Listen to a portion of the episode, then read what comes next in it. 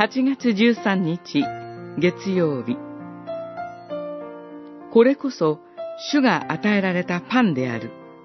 出エジプト記16章イスラエルの人々はそれを見てこれは一体何だろうと口々に言った。彼らはそれが何であるか知らなかったからである。モーセは彼らに言った。これこそ、主があなたたちに食物として与えられたパンである。十六章十五節主なる神によって、奴隷の家であるエジプトから導き出されたイスラエルの人たちは、荒れ野で空腹を覚え、モーセに不平を述べ立てました。それで主は、夕方にはうずらを、朝にはマナを与えて、忍耐強く彼らを養われました。主が与えてくださった食べ物は、天から下って地表を覆います。人々は、これは一体何だろうと言いました。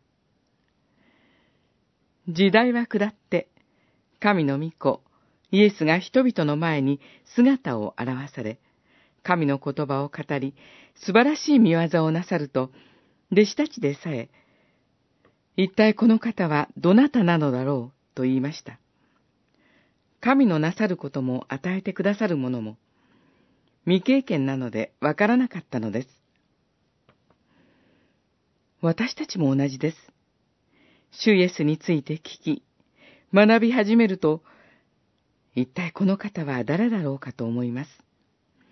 人間の知識をはるかに超える神の御子が地上に下られたのですから、そういう私たちに天から下ってこられた神の御子、イエスこそ、私たちを真に養う命のパンであることを主は示してくださいました。この一日も、天からの命のパンである主イエスにより頼みましょう。